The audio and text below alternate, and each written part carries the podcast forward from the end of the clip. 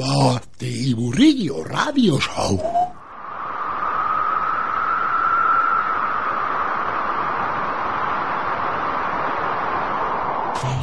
¿Estás ahí? ¡Ey! Transmisiones. La la la la la la la la la la la la la la la Estamos en Radio La Granja. ¡Ah! ¡Viva el libre pensamiento! Vaya, vaya.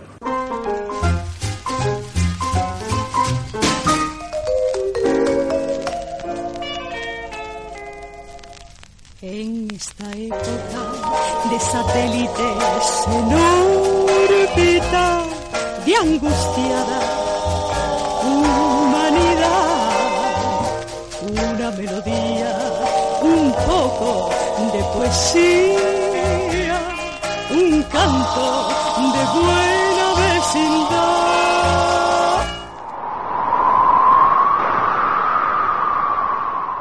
Buenas noches. Mi nombre es Venancio Rodríguez y voy a recitar para vosotros una poesía dedicada a la Semana Santa. Esta en particular se titula Semana Santa en Valderrobres. Va a tomar la palabra el tambor. A las doce es la rompida. Pum, pum, pum, pum. Todos en el corazón. Una herida. Y los cristales un temblor. Pum, pum, pum, pum, a lo lejos. Suena una trompeta. Ta, ta, ta, ta, ta. Los costaleros mecen el paso y en un balcón cantan una saeta.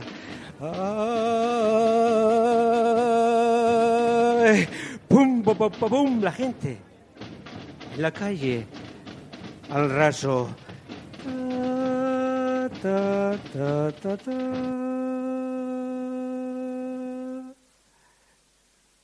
Silencio. Por favor, que está muriendo un hombre. Pum, pum, pum, pum, ¿no veis?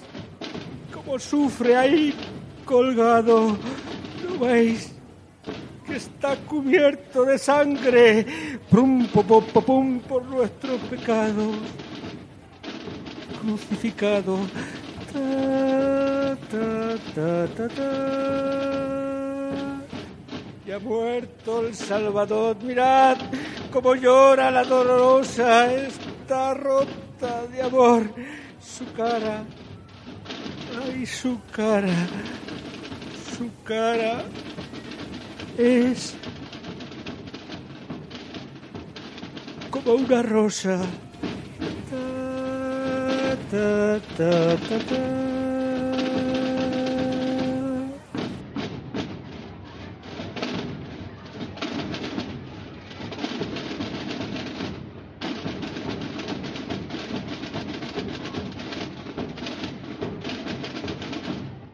Ahora entendéis por qué lo he invocado al escenario y no solo lo he presentado, ¿verdad? Pues eso. Cada uno tiene una peculiar manera de hacer las cosas en todos los aspectos. Y Venancio no recita, no es que declame, la interpreta.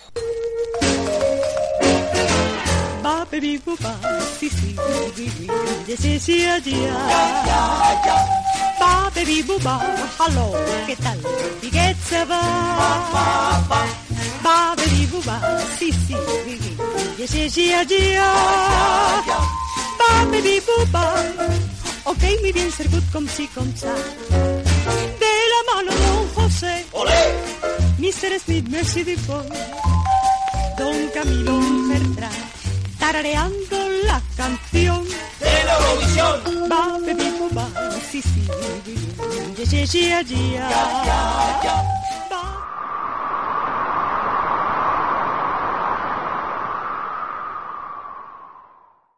Va. Va, Va, va. Tiburrillo Radio Show.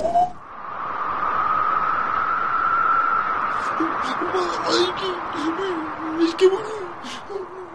Anímate, Brian. No, gruñas.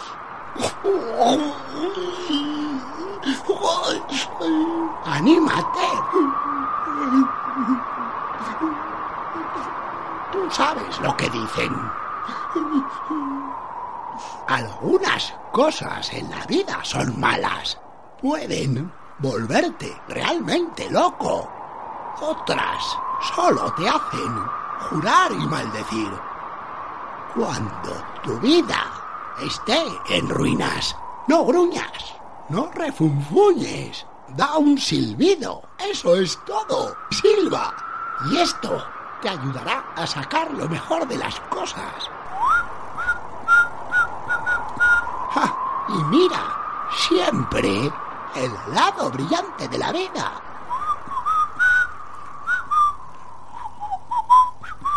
Mira siempre el lado positivo de la vida.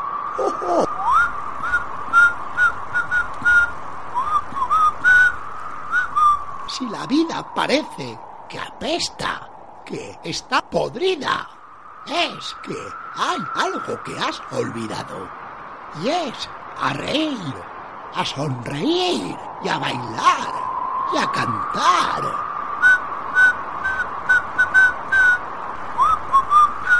Cuando te sientas deprimido, no seas bobo, no seas estúpido. Solo presiona tus labios, junta los labios y silba. Este es el truco.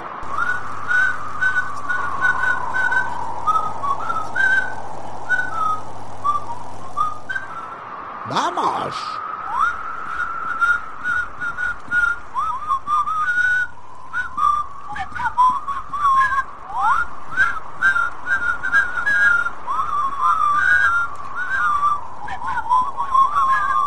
Mira siempre el lado brillante de la vida. Mira el lado iluminado de la vida. Porque la vida es bastante absurda. Y la muerte es la última palabra. Debes enfrentarte, siempre despedirte con una reverencia. Olvídate de tus pecados. Bríndale al público una sonrisa. Diviértete. Es tu última oportunidad. En cualquier caso. Así que mira siempre el lado brillante de la muerte. Justo antes que exhales tu último aliento. La vida es una mierda cuando te fijas en ella. La vida es una risa y la muerte es una broma. Es verdad. Verás que todo es un show. Manténlos riendo cuando te hayas ido. Solo recuerda que la última sonrisa es tuya. Anímate, viejo cabrón.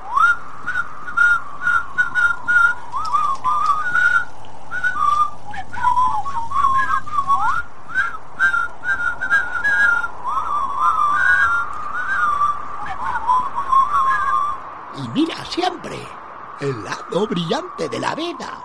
Vamos, Brian. Cosas peores suceden en el mar. ¿Sabías? Siempre mira el lado brillante de la vida. Vamos, muchachos. Saludadles.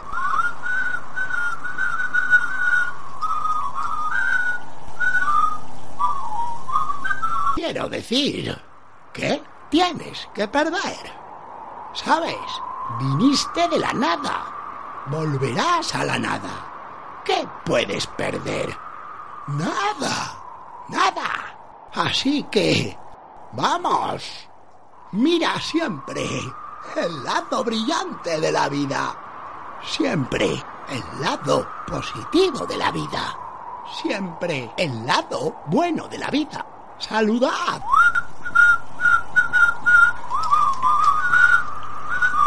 Siempre miras el lado bueno de la vida.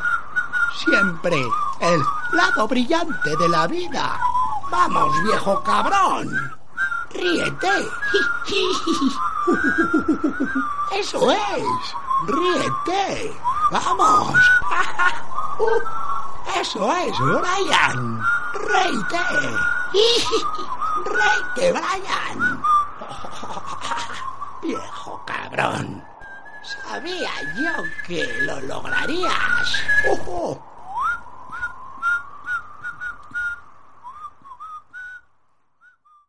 Mhm.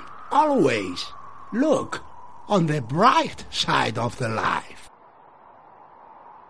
Batibudiseccionándonos. Por lo que no entendamos, lo traduciremos. La vida de Brian, de los hermanos Monty Python, conmemora 40 años desde su estreno. 40 años ni más ni menos. Los hermanos Monty Python, Monty Python, Python, Python, Monty Python. No, Monty Python, Monty oh, Python.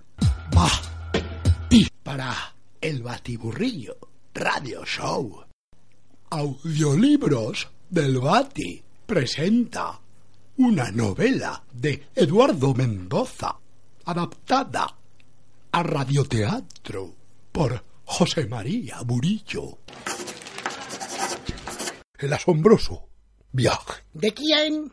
de Pomponio Flato. Capítulo 2. La benevolencia de los dioses, Fabio, no abandona ni siquiera a quienes como yo dudan de su existencia. Al atardecer del quinto día, y a menos de una jornada de nuestro destino, nos cruzamos con un tribuno que procedente de Cesarea y con una pequeña escolta de seis hombres se dirige a realizar un trámite en una pequeña aldea del norte. Le expongo mi situación y accede a que le acompañe, pues prevé que el asunto no le ocupará más de un día, tras lo cual regresará a Cesarea, donde reside el procurador de Judea, el cual tomará las disposiciones necesarias para mi regreso a Roma o el traslado a otro lugar, si persisto en el propósito de mi viaje. Acepto agradecido y me despido de Liviano Malio, a quien deseo suerte en su misión y feliz regreso a Siria.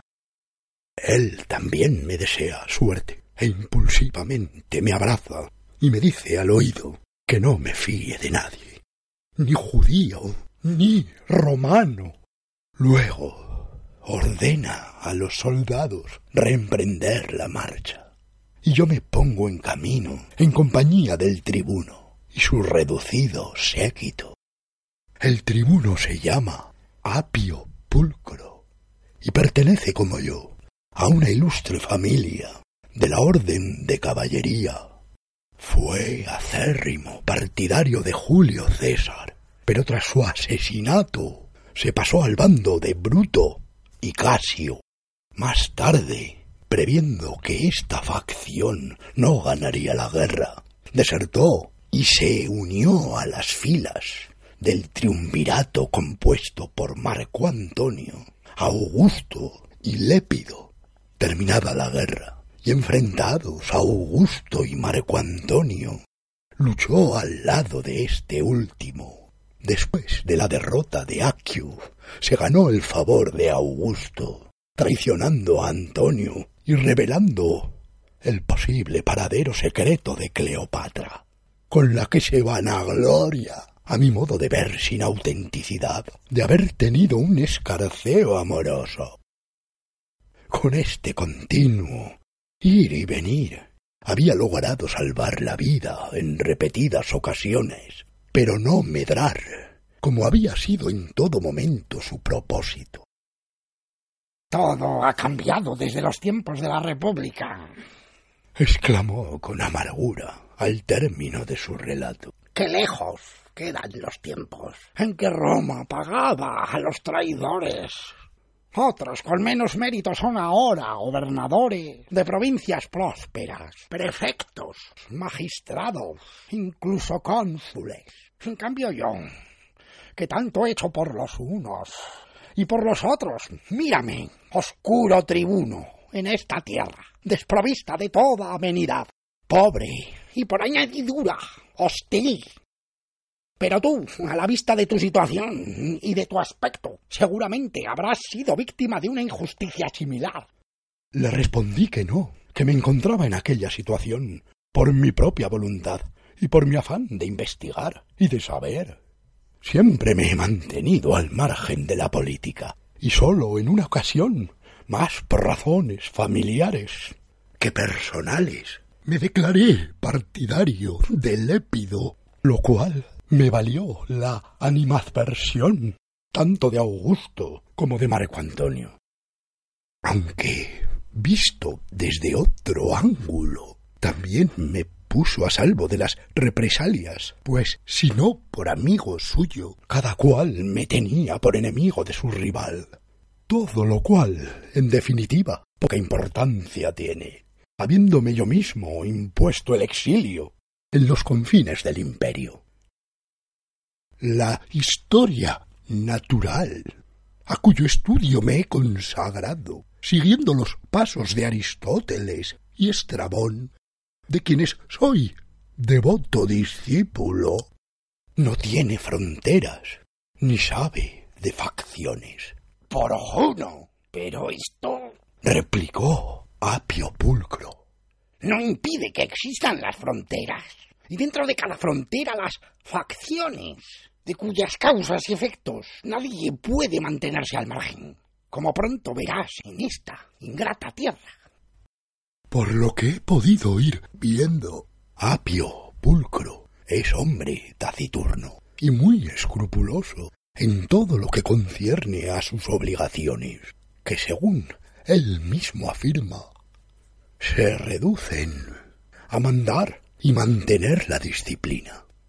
Si hay autoridad y disciplina, dice, todo lo demás funciona solo. Si no, nada funciona, aunque se le ponga empeño. Roma es el mejor ejemplo de esta máxima, y la tierra que en estos momentos atravesamos también, pero en sentido contrario. Apio Pulcro lleva sus convicciones a la práctica, con un rigor que al principio causa espanto. Mantiene sobre sus hombres una vigilancia constante, y ni el calor asfixiante, ni las dificultades del terreno disminuyen el nivel de su exigencia.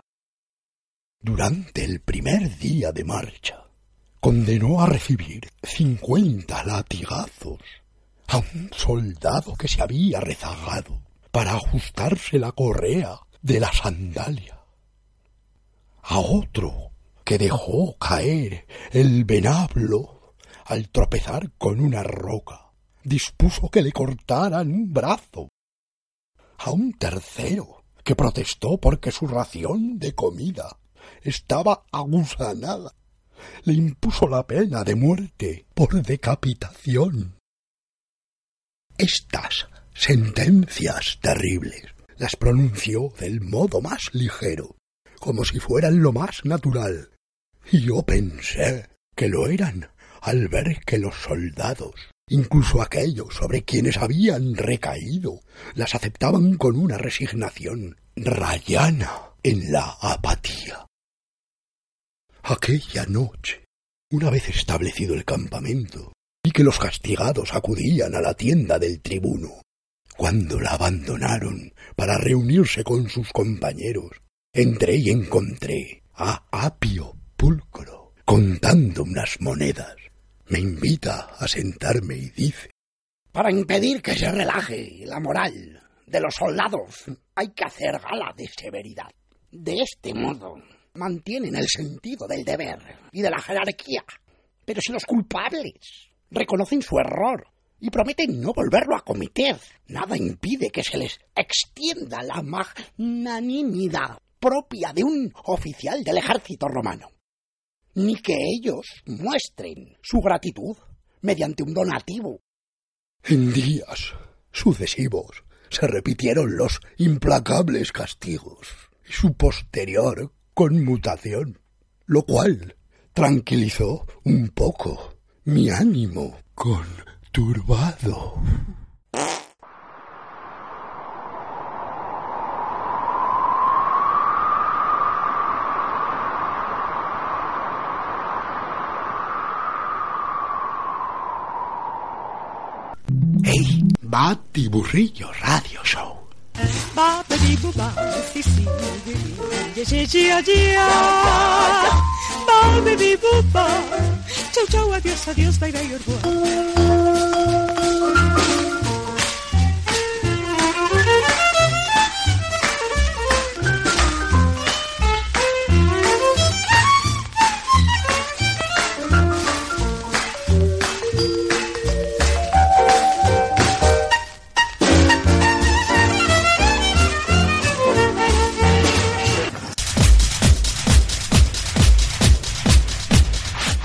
Vamos a seguir con personas que lo del aburrimiento para ellos es un concepto que apenas conocen. Pues amigos, con todos ustedes, Trafulla Teatro. Chicos.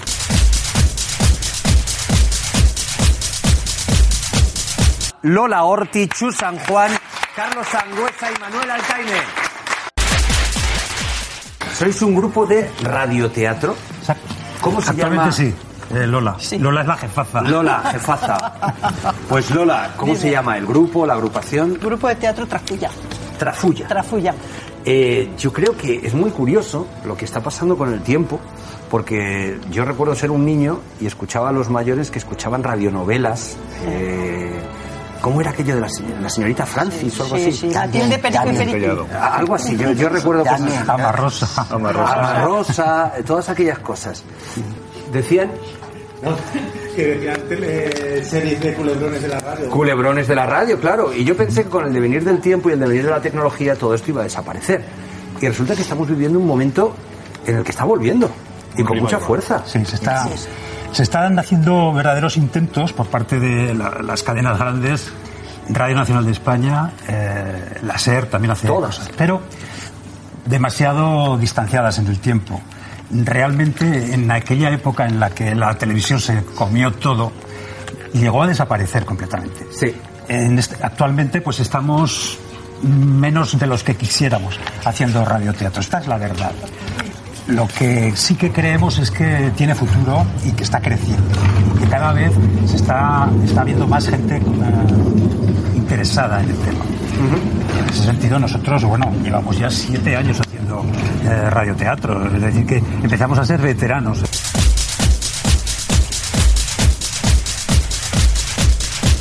Pero vamos a contar un poco vuestra historia. ¿Cómo, ¿Cómo os encontráis? ¿Cómo se cruzan vuestros caminos? ¿Dónde? ¿Y cuándo? Mira, nosotros empezamos en la Universidad Popular. Sí. Y bueno, pues allí nos fuimos conociendo, algunos ya nos conocíamos y a través de, oye, que estoy haciendo teatro, anímate, entra. Y así nos fuimos conociendo todos. La Universidad Popular estuvimos como cuatro años, ¿verdad? Cuatro o cinco Con años. cinco años. Cinco años. Con Jorge Domenech, que fue nuestro, Nuestro director, maestro, quien nos sí. desasnó para el nos teatro. desasnó. Pero porque claro, vosotros yo supongo que aspirabais, no obviamente a convertiros en actores profesionales, pero aspirabais a ejecutar obras de teatro Sí, eh, sí. sobre las tablas del Y las escenario. hemos Eso lo hicimos también. Y Y hemos hecho, Sí. Lo que pasa es que llega un momento, somos aficionados y, y, bueno, yo ahora estoy en el desempleo, pero mis compañeros trabajan y resulta complicado, eh, económicamente es costoso los montajes teatrales y el hecho de descubrir la radio fue para nosotros algo importante. La verdad es que a, a raíz de unos cursos que hicimos en- en- eh, organizados por el INAEM en el CTA, Sí. eh, José Fernández, Miguel Deza, Santi Rick también, nos metieron el gusano. Nos contagiaron eh, el bicho este de la radio. Y la verdad es que nos fascinó. Vimos unas enormes posi- posibilidades artísticas y muy asequibles económicamente. En ese sentido, creo que bueno, pues hicimos un cambio, un giro importante en, en lo que era nuestro trabajo escénico. Y actualmente, aunque no descartamos seguir haciendo cosas de cara al público, la verdad es que el grueso de lo que hacemos es en radio. Pero vamos a ver, porque a mí de repente, yo estoy haciendo un curso de teatro, eh, me dan un cursillo de radio, la transición desde el momento que tengo una obra de teatro a pensar, vamos a hacer esto en la radio,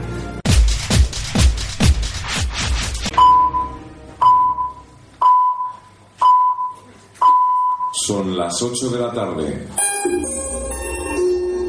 Escuela Creativa de Radio. TEA FM. Imagina y experimenta. TEAFM.net.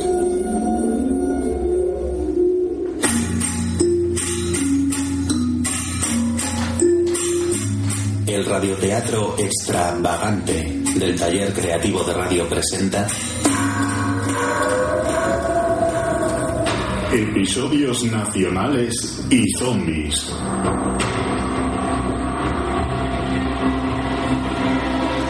Imaginad la más cruel de las batallas. Imaginad un millón de muertos. Imaginad que vuelven, hambrientos de cerebros. Disponeos a escuchar la más extraña, la más increíble y peligrosa de todas las aventuras.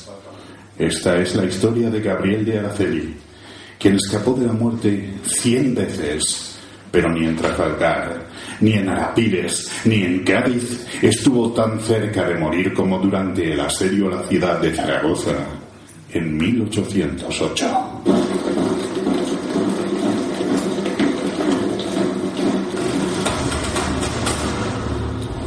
8 de diciembre de 1808. Las tropas francesas han comenzado a rodear de nuevo la ciudad. Pero esta vez el invasor no ha traído morteros, ni artillería alguna.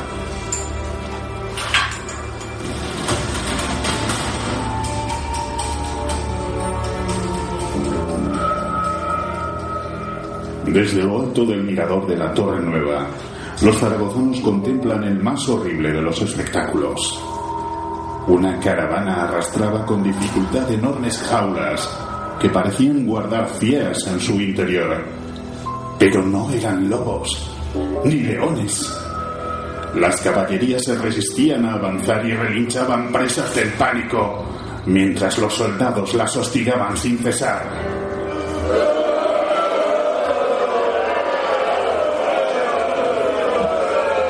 Situado en cada una de aquellas jaulas a las puertas de la ciudad, rodeando el recinto amurallado, de ellas salían bramidos inmundos y un terrible olor a cementerio que el viento de la ribera arrastraba. Los soldados se replegaron y durante horas no se oyó nada, salvo esos gemidos infectos. Al caer la noche, unos jinetes abrieron las rejas, huyendo a galope.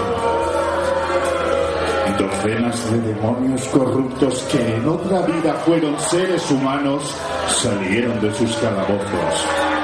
Unos a rastras, otros tambaleándose, los más cayendo del carro al dar dos pasos.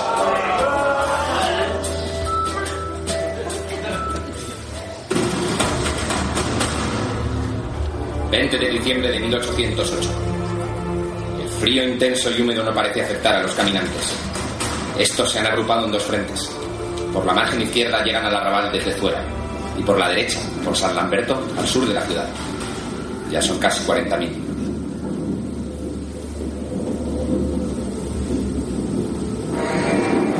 Los muertos vivientes no respiran. No sangran, pues no circula sangre por sus venas. Si les arrancas un brazo, no sienten dolor, no se inmutan. Siguen persiguiendo la carne humana como único fin.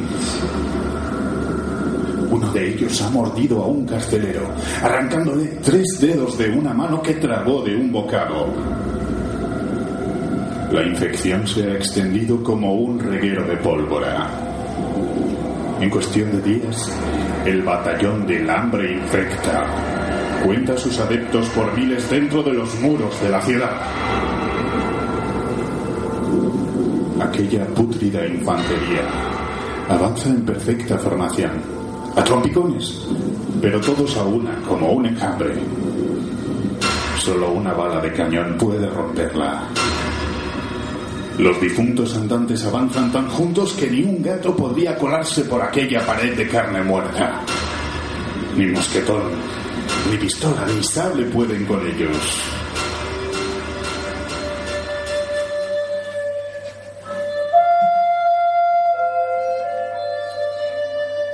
El joven soldado Gabriel de Araceli llegó a esta Zaragoza de locura buscando a Agustín, su compañero en la batalla de Trafalgar, ahora tristemente desaparecido.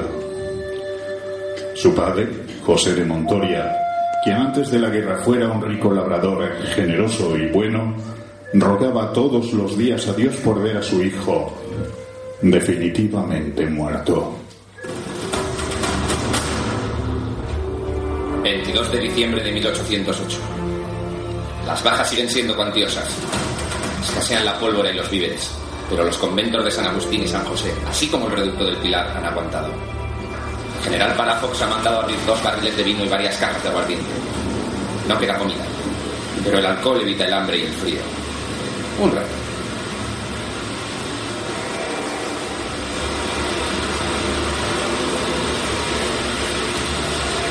Gabriel de Araceli prepara junto a Palafox la que puede ser su última batalla. Don José de Montoria, ahora encargado de la Junta de Abastos en el batallón de San José, administra los escasos víveres que alimentan a los aún más escasos soldados. Algunos ciudadanos se niegan a dar el grano que guardan en sus casas. Entre ellos el avaro Candiola, que atesora gran cantidad en una mazmorra bajo su casa. Candiola apuesta por rendir la ciudad a las tropas de Napoleón para así salvar su pellejo y el de su hija, María, quien vive escondida en una mazmorra.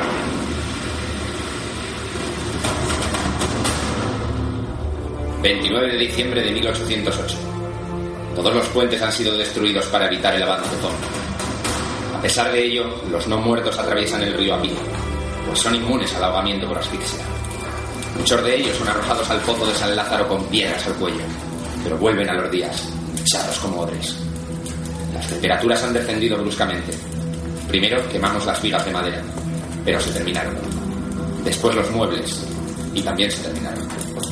Tardamos en encontrar un nuevo combustible.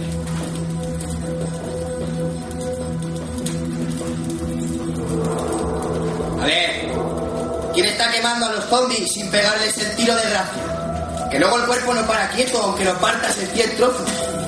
Algunos hasta se salen de la hoguera. A ver si vamos a tener un incendio. Un poco de responsabilidad, hombre. General, los muros y las barricadas aguantan. De momento. Malditos sean sus pellejos malolientes. El frío glacial no les detiene. Tampoco el fuego. No se ahogan bajo el agua. Son indestructibles. La máquina de destrucción perfecta. General, ¿sería que, en alguna medida, les admiráis? ¿Admirarles? Les odio profundamente. Mañana esos hijos de puta atacaron mi residencia de la Alfranca. Devoraron a mi mujer, a mis hijos y a mis caballos. Pero no había guardia. Estaban solos e indefensos, porque la guarnición había huido como una bandada de conejos. Los zombies no abandonan nunca, no tienen miedo ante nada. Es el único ejército sin desertores. Y ese gemido continuo va a volverme loco. General, su batallón espera órdenes. Levantaremos barricadas en la entrada y salida de cada una de las calles, donde situaremos 20 vigías en cada extremo. En cada patio levantaremos un puesto de vigilancia elevado con una guarnición de 100 hombres. Comunicaremos estos puestos con los edificios circundantes por medio de un sistema de poleas donde, a su vez, habrá un batallón en cada edificio. Este. General, solo quedan 25 soldados. Vale.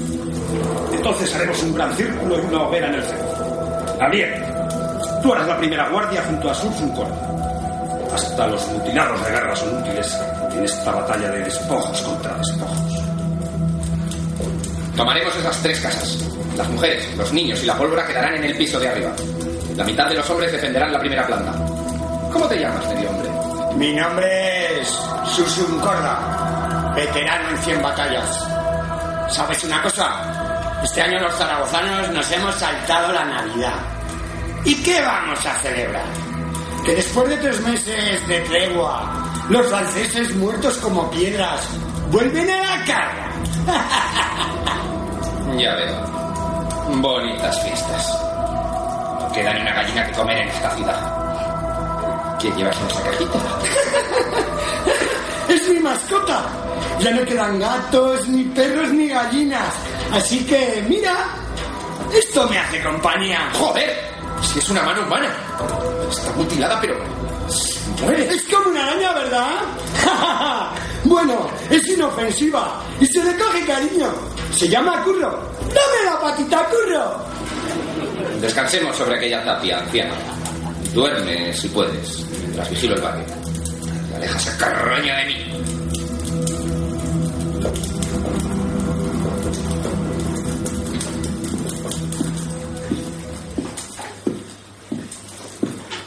Montoria. Eh, Montoria. Mira. El viejo avaro Candiola se dirige a la plaza de San Felipe, donde está su casa. Cuando termine el guardia, podemos adelantarle por otra calle, saltar la tapia de su casa y escondernos sin que nos vea, para espiarle.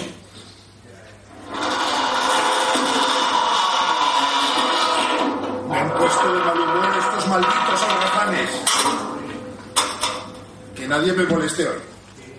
Tengo trabajo en el sótano. No me preparéis cena, que vengo sin hambre. Ah, y no malgastéis las velas, que esta noche no hay nada que ver. Le ha descendido al sótano y enciende un candelabro. A través de ese tragaluz podemos espiarle. Parece que esconda algo o pero no acierto a verle. ¡Demonios, Gabriel! El anciano desaparecido. A ver si va a ser un mago un fantasma que atraviesa las paredes. Debe de tener alguna salida secreta. Si esta garacene podré pasar por este estrecho tragaluz.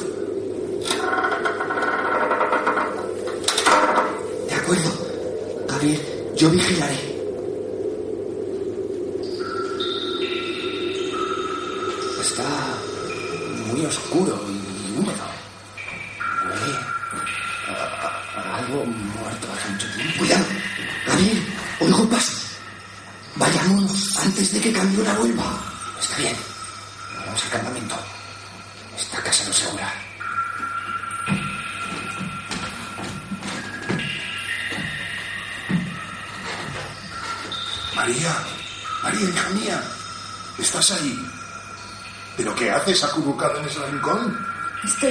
Padre, encadenada a esta pared.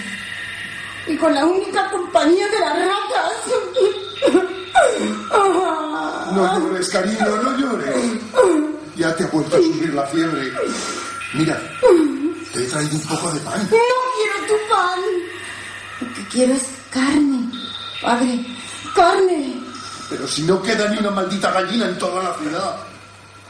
Ni siquiera un conejo ni un cordero. No quiero gallina, ni cordero. Sácame de aquí, padre. Tengo mucho frío y hambre. Tengo mucha hambre. Pero sabes que esto no es posible, María. María, amor mío. Estos fanáticos te matarían. Malditos sean sus pellejos. ¿Pero por qué no lo entienden? Nosotros somos la enfermedad. Los caminantes son solo el síntoma. Esta ciudad está enferma de soberbia y de fanatismo. Napoleón, Napoleón es el progreso y el bisturí para esta podredumbre. Tengo sueños extraños. Padre, anoche soñé que, que comía sin atarme carne cruda, carne viva. Aún recuerdo cómo latía entre mis dientes el sabor de su sangre. Pero eso son alucinaciones, hijita. Ya te he dicho que te había vuelto a subir la fiebre. Pero si solamente estos más tuerzos rindieran esta ciudad. Los franceses tienen medicinas, tienen doctores. La solución a esta infección que estos cabrones han creado con su ignorancia. Está sin razón. Ha hecho que el infierno se desborde. Ojalá caigan todos bajo el fuego y cesa esta locura. Y que esta ciudad de locos se hunda en el infierno. Pero yo tengo frío, padre. Y mi frente arde como el fuego. Hija mía, te prometo que encontraré un remedio a tu enfermedad. Te lo prometo. ahora, ahora voy a buscar algo de carne para ti. Tu mano, padre, dame tu mano y deja, deja que la bese. Mi pequeña. Pero María, hija, ¿qué has hecho? ¿Has intentado morderme? 3 de enero de 1809. El ataque a Tenerías comenzó al anochecer del día de Año Nuevo. Las temperaturas han descendido bruscamente y los ríos Ebro, Gallego y Huerva, así como el canal imperial, que antes servían como vía de escape y barrera contra los zombies, se han congelado y han dejado de ser seguros. Los supervivientes son apenas ya un puñado de zaragozanos.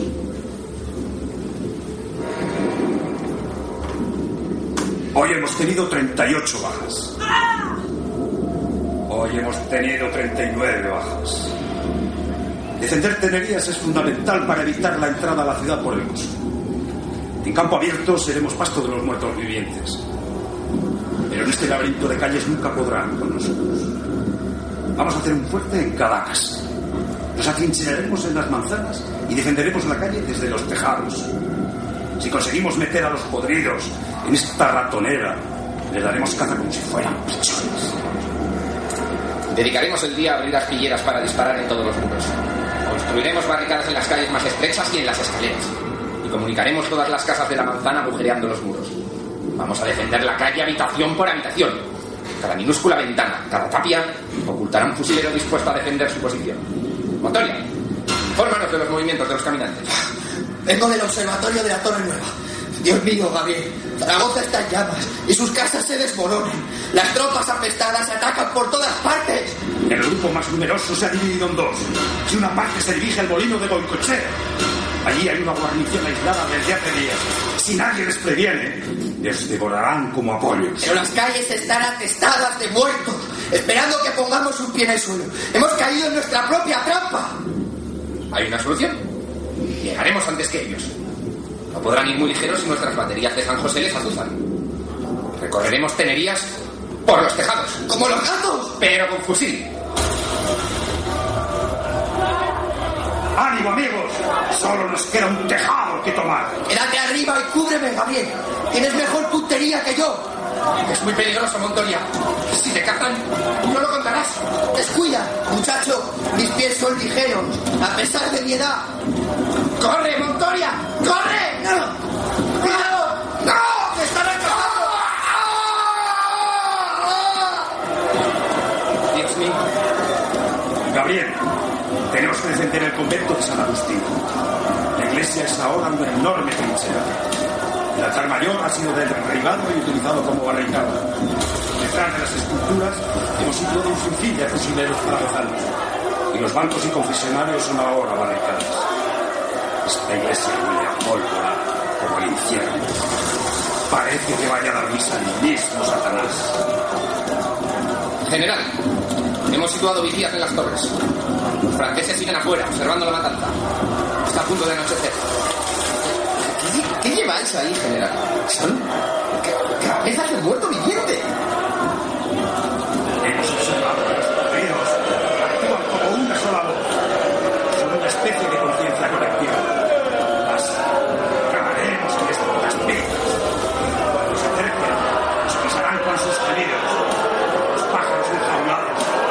De la presencia de gas en una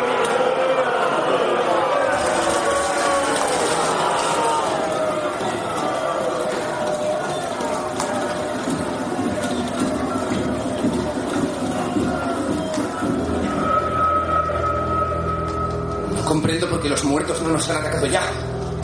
Esto me huele mal, general.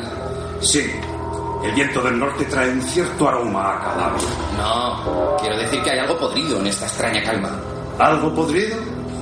Por supuesto, muchacho. Estos tipos apestan como un zorro muerto. No, hombre. Quiero decir que aquí hay gato encerrado. ¿Gato? Ayer nos comimos el último. Paciencia. Esperemos acontecimientos.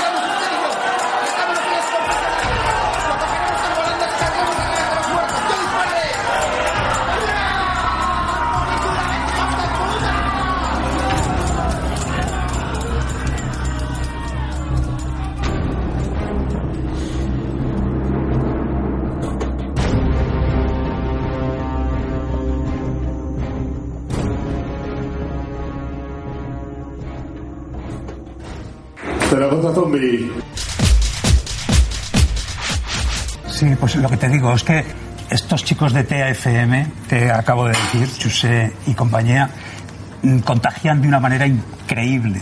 Y realmente es que descubrimos que la radio es capaz de despertar la imaginación del que escucha con una fuerza que probablemente no tenga la televisión.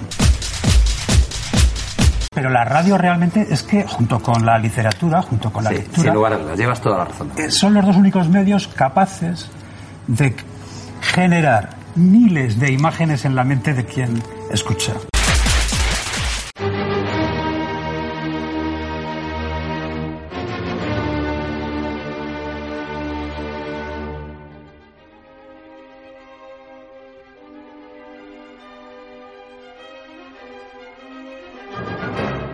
Capitán salió a comer y los marineros tomaron el barco. Adaptación en capítulos para radioteatro de la última obra escrita por Charles Bukowski. Capítulo 16.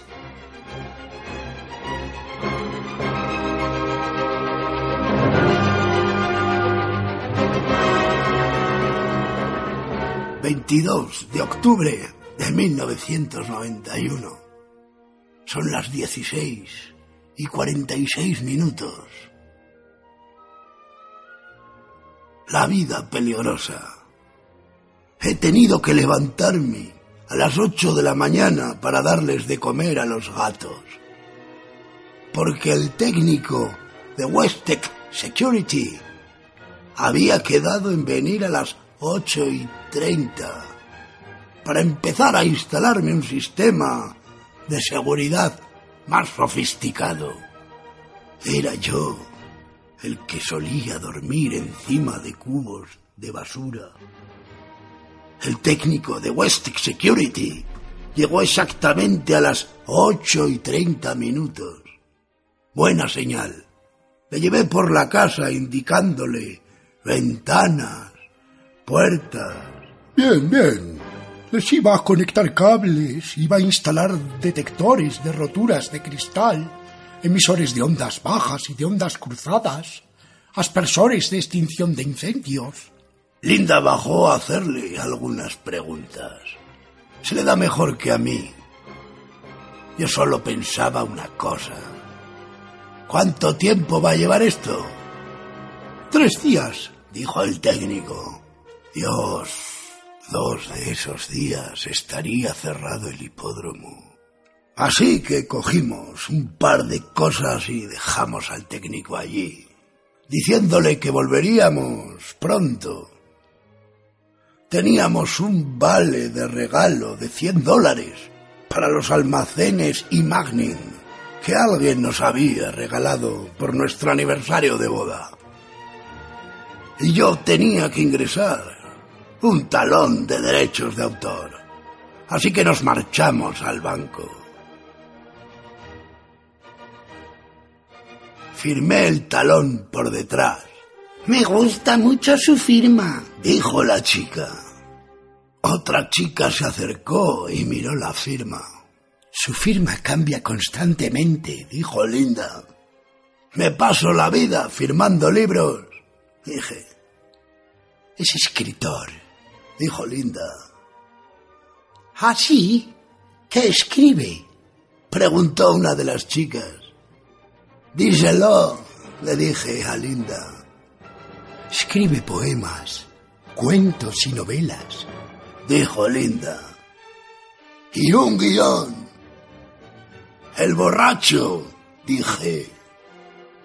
Ah, dijo una de las chicas, sonriendo. Esa la vi. ¿Te gustó? Sí, dijo con una sonrisa. Gracias. Luego dimos media vuelta y nos marchamos. Cuando hemos entrado, he oído a una de las chicas decir, Sé quién es ese señor, dijo Linda. ¿Veis? Éramos famosos. Nos metimos en el coche y fuimos a comer algo al centro comercial, cerca de los almacenes y Magnin. Nos sentamos a una mesa y nos comimos unos sándwiches de pavo con zumo de manzana para beber y luego tomamos unos capuchinos. Desde la mesa podíamos ver buena parte del centro comercial. El lugar estaba prácticamente vacío. Los negocios iban mal. Bueno, nosotros teníamos un vale de 100 dólares para fundir. Ayudaríamos a la economía. Yo era el único hombre que había allí. El resto eran mujeres sentadas a las mesas, solas o en parejas. Los hombres estaban en otra parte. No me importaba. Me sentía seguro con las señoras. Estaba descansando. Mis heridas se estaban cicatrizando. Me iría bien un poco de sombra. No podía pasarme la vida tirándome por precipicios. Quizá después de un descanso pudiera lanzarme al abismo otra vez. Quizá. Terminamos de comer y fuimos hasta los almacenes y Magnin. Necesitaba camisas. Estuve mirando camisas. No encontré ni una maldita camisa que me gustara. Parecían diseñadas por retrasados mentales. Pasé. Linda necesitaba un bolso. Encontró uno con un descuento del 50%. Costaba 395 dólares. No tenía pinta de valer 395 dólares. Más bien, 49 dólares. Con 50. Linda también pasó. Había dos sillas con cabezas de elefante en el respaldo. Guapas. Pero costaban miles de dólares. Había un pájaro de cristal, guapo, a 75 dólares. Pero Linda dijo que no teníamos dónde ponerlo. Lo mismo ocurría con el pez de rayas azules. Yo me estaba cansando. Oh. Mirar cosas me cansaba. Los grandes almacenes me desgastaban y machacaban. No había nada en ellos. Toneladas y toneladas de basura. No me la llevaría ni regalada.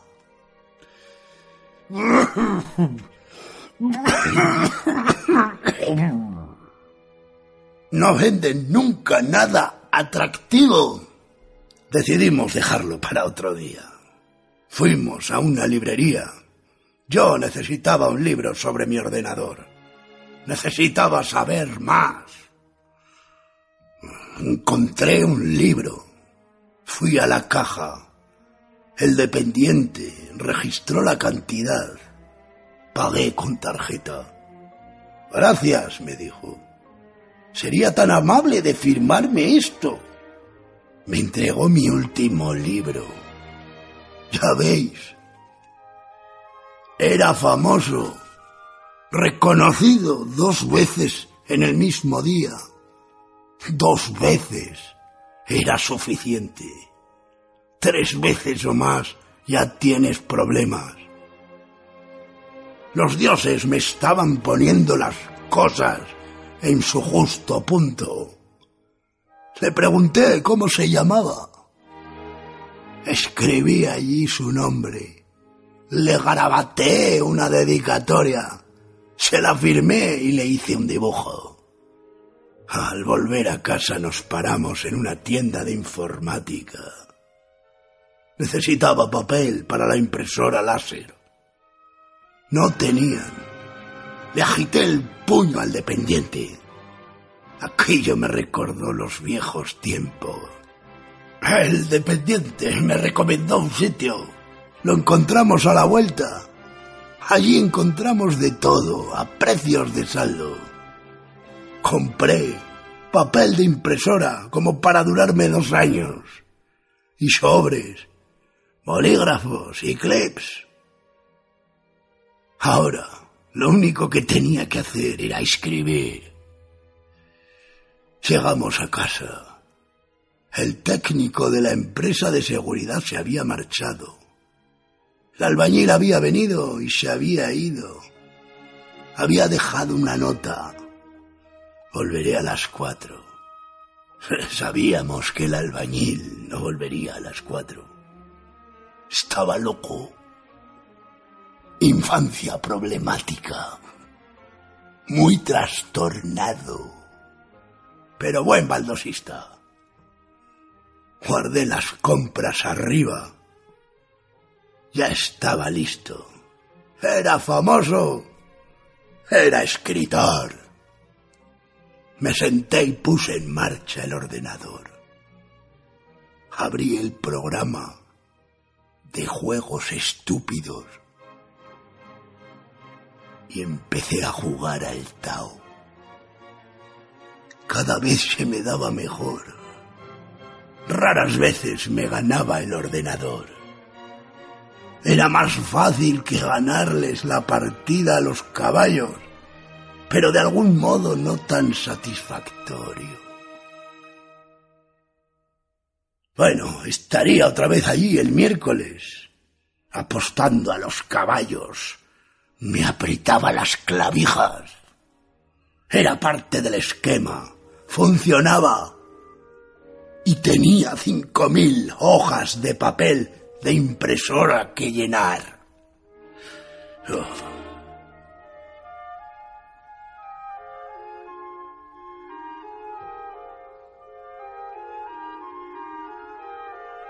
El capitán salió a comer y los marineros tomaron el barco. Una adaptación en capítulos de la obra de Bukowski para radioteatro, realizada por José María Burillo. Montaje y ambientación de Manuel Alcaine.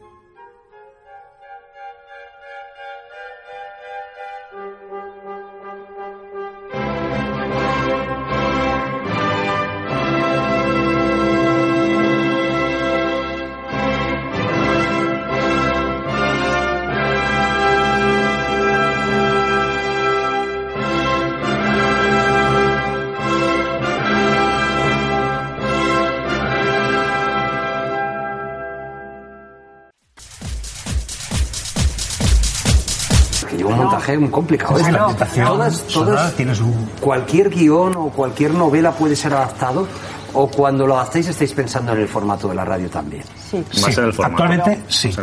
Esa es la verdad.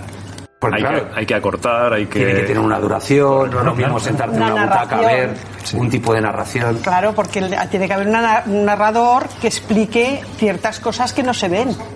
Y los efectos especiales, ahora mismo, eh, eh, esos efectos especiales están ya grabados, los tenéis grabados o sois de los vieja escuela de que de cuando el caballo llega eh, te cogéis unos copos.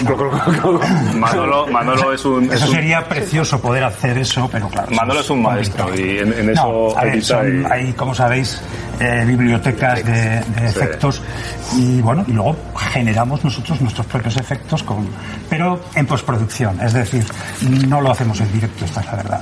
Muy bien. Se puede hacer, porque de hecho hemos hecho radio Sí, hemos hecho.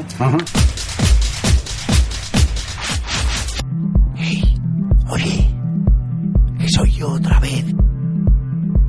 ¿Qué te quería decir? Queremos invitar a todo aquel que tenga interés por hacer radioteatro a que venga a Radio La Granja, que es el lugar donde nos han acogido y donde nos est- se están portando fenomenal con nosotros. En Radio La Granja queremos a la gente que le gusta hacer teatro. Tendréis a vuestra disposición todas nuestras instalaciones por cuatro perras.